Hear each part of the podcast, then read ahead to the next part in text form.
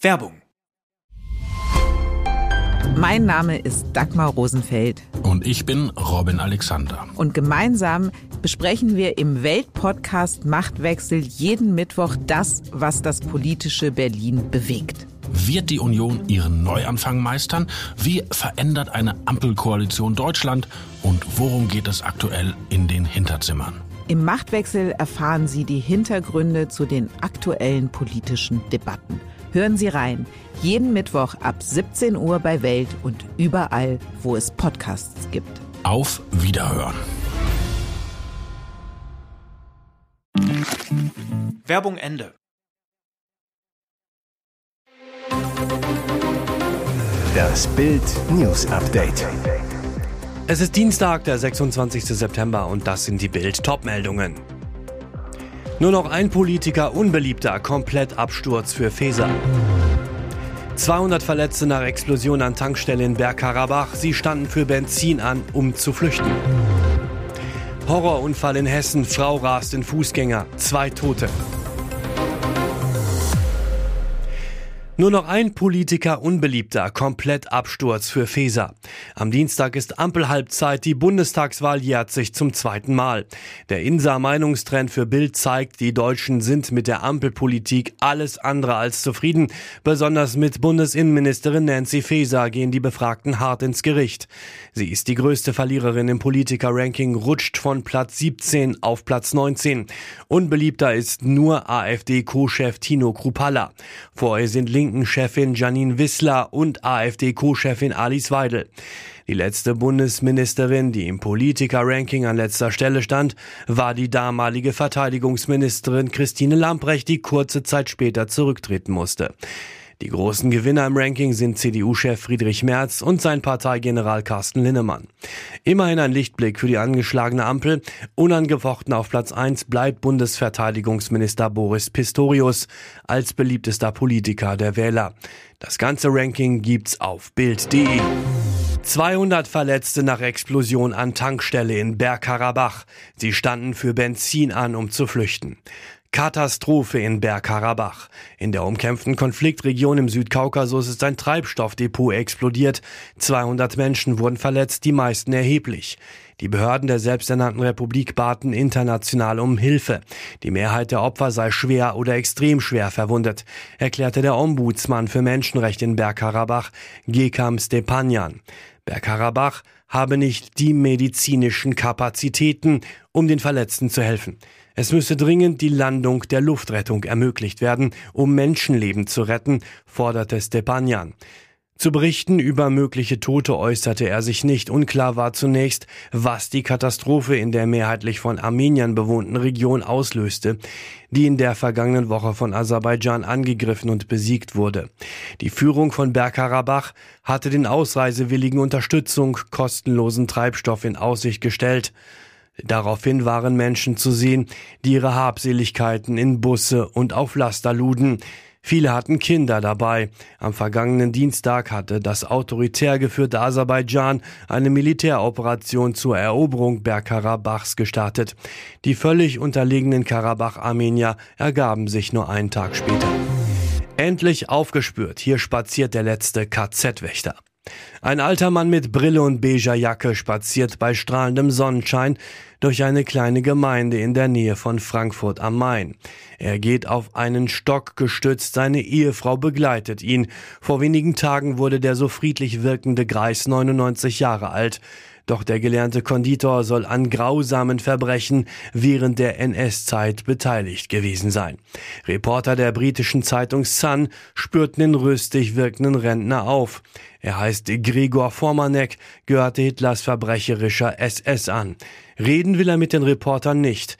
Die Staatsanwaltschaft Gießen klagte den Mann aus dem Main-Kinzig-Kreis vor wenigen Wochen wegen der Beteiligung an nationalsozialistischen Gewaltverbrechen an. Dem Angeschuldigten wird zur Last gelegt, in der Zeit von Juli 1943 bis Februar 1945 in über 3300 Fällen Beihilfe zum Mord geleistet zu haben, so Thomas Hauburger, Sprecher der Staatsanwaltschaft. Im KZ Sachsenhausen soll Formanek als Angehöriger der SS-Wachmannschaften die grausame und heimtückische Tötung tausender Häftlinge unterstützt haben. Das Landgericht Hanau muss jetzt über die Zulassung der Anklage gegen Formanek entscheiden. Nach einem Gutachten gilt er als eingeschränkt verhandlungsfähig. Horrorunfall in Hessen. Frau rast in Fußgänger, zwei Tote. Schrecklicher Unfall bei Battenberg, Eder. Gestern Abend raste eine junge Frau mit einem Opel in eine Gruppe Fußgänger. Zwei Menschen starben noch am Unfallort. Gegen 20.25 Uhr wollten drei Personen die Bundesstraße B253 überqueren. Berichtet die Polizei, plötzlich rauschte ein Auto heran, erfasste zwei Personen. Polizeihauptkommissar Jörg Schott zu Bild. Zu den Opfern liegen noch keine näheren Erkenntnisse vor. Die beiden Opfer sind noch am Unfallort verstorben. Bei der Fahrerin soll es sich laut Schott um eine 22-Jährige handeln. Vor Ort waren auch Rettungskräfte sowie ein Notfallseelsorger im Einsatz. Auf Anordnung der Staatsanwaltschaft wurde ein Gutachter hinzugezogen. Und jetzt weitere wichtige Meldungen des Tages vom Bild Newsdesk. Erst vor wenigen Tagen ist das Eheaus von Ex-Bundesverteidigungsminister Karl Theodor Buhl-Freiherr von und zu Gutenberg und seiner Frau Stefanie Buhl-Freifrau von und zu Gutenberg bekannt geworden. Das einstige Glamour-Paar, zu Hochzeiten auch die deutschen Kennedys genannt, hielten ihre Trennung monatelang geheim. Nach Bildinformationen sollen Stefanie und Karl Theodor zu Gutenberg bereits seit Dezember 2022 kein Paar mehr sein. Im Mai diesen Jahres erschienen sie trotzdem zusammen bei der Hochzeit von Prinz Ludwig von Bayern in München. Kurz danach, im Juni, ließen die Gutenbergs nach Bildinformationen per Anwalt bereits eine Trennungsvereinbarung anwaltlich aufsetzen. Jetzt macht ein heißes Gerücht die Runde in der feinen Gesellschaft. Demnach soll Stefanie zu Gutenberg schon längst wieder vergeben sein und ihr Liebesglück mit Philipp Herzog von Württemberg gefunden haben. Das erfährt Bild aus dem engen Umfeld der beiden. Wer ist Philipp Herzog von Württemberg? Der Sohn von Karl Herzog von Württemberg und der Künstlerin Diane von Frankreich stammt aus dem ehemals regierenden Haus Württemberg mit Schlössern in Friedrichshafen und Alshausen am Bodensee. Im Juli 1991 heiratete Württemberg die Wittelsbacher Prinzessin Marie Caroline in Bayern. Sie bekamen vier Kinder. Im Januar 2023 wurde das Ende ihrer Ehe bekannt. Inzwischen, so erfährt Bild, ist das Paar geschieden. Bild weiß, Stefanie zu Gutenberg und Philipp von Württemberg kennen und mögen sich seit vielen Jahren, verbrachten mit ihren Familien sogar gemeinsame Skiurlaube in der Schweiz. Aus Freundschaft wurde Liebe. Bild versuchte mehrfach, beide zu ihrem neuen Beziehungsstatus zu befragen. Philipp von Württemberg reagierte bislang gar nicht. Stefanie zu Gutenbergs Assistentin teilte Bild mit, sie möchte nichts kommentieren. Die Flüchtlingskrise spitzt sich derart zu, dass Innenministerin Nancy Faeser jetzt macht, wovon sie monatelang nichts wissen wollte, Not Grenzkontrollen. Um Schleuser zu stoppen, bereiten wir jetzt zusätzliche Kontrollen an unseren Grenzen zu Polen und Tschechien vor, kündigte Feser in den Funke-Zeitungen an. Höchste Zeit, denn alle wollen nach Deutschland. Allein in den vergangenen zwei Wochen überquerten 550 Menschen illegal die Grenze von Polen nach Brandenburg, so Brandenburgs Innenminister Michael Stübgen. Heißt 50 pro Tag. Im August waren es noch 35 Personen pro Tag. Seit Jahresbeginn kamen mehr als 200.000 Personen. Asylmagnet Deutschland. Bild sagt, was die Bundesrepublik attraktiver macht als andere Länder. Hohe Sozialleistungen. Registrierte Asylbewerber bekommen generell 410 Euro pro Monat. Sachleistungen statt Geld wären sogar möglich, aber kaum eine Kommune macht sich die Mühe.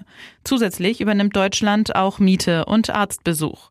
Österreich und Dänemark setzen indes auf Gutscheine, Essensausgabe und Chipkarten. Es sind schon viele Zuwanderer hier, egal ob für Syrer, Afghanen oder Nordafrikaner. Migranten finden schnell Anschluss, gerade weil Deutschland in der Flüchtlingskrise schon so viele Geflüchtete aufgenommen hat, so Migrationsexperte Kai Heilbronner. Deutschland schiebt kaum ab. Mehr als 300.000 ausreisepflichtige Ausländer sind immer noch da. Das hat sich herumgesprochen, genauso wie die knallharte Abschiebepraxis der Dänen. Während die TV-Zuschauer nur die fertige Quizshow sehen, verriet jetzt die Wer wird Millionär-Kandidatin Bettina Poser, was neben der Produktion so vor sich geht. Damit verblüffte sie sogar Moderator Günther Jauch.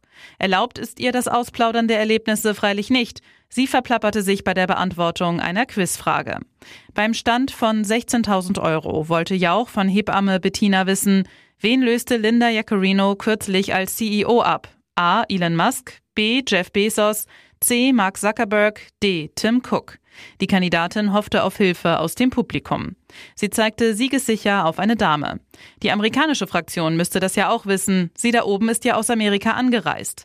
Jauch war baff. Woher wissen Sie das? Schnell ruderte Bettina Poser zurück und sagte nur kurz, Entschuldigung, das war vorher in der Warm-up-Geschichte. Kleinlaut ergänzte sie, bestimmt habe ich jetzt was gesagt, was ich gar nicht sagen durfte. Nachdem ein anderer Kandidat aus dem Publikum die richtige Antwort Elon Musk genannt hatte, kam ja auch noch einmal auf das Thema zurück. Er erklärte die Aufgabe eines Warm-ups.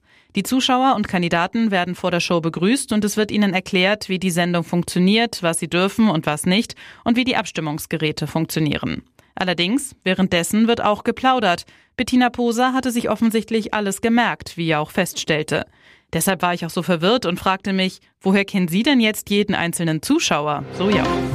Der FC Bayern hatte schon einige legendäre Offensivduos. Von Breitnigge, also Breitner und Rummenigge, über Robbery, Robben Ribery oder zuletzt Müller-Ndowski, natürlich Müller-Lewandowski. Jetzt scheint sich ein neues Traumpaar gefunden zu haben. Kane. Harry Kane und Leroy Sané harmonieren traumhaft. Der Engländer hat bereits acht Pflichtspieltore, Sané schon fünf. Zusammen also 13 Treffer. Und, Achtung, drei von Sanés Toren bereitete Kane vor.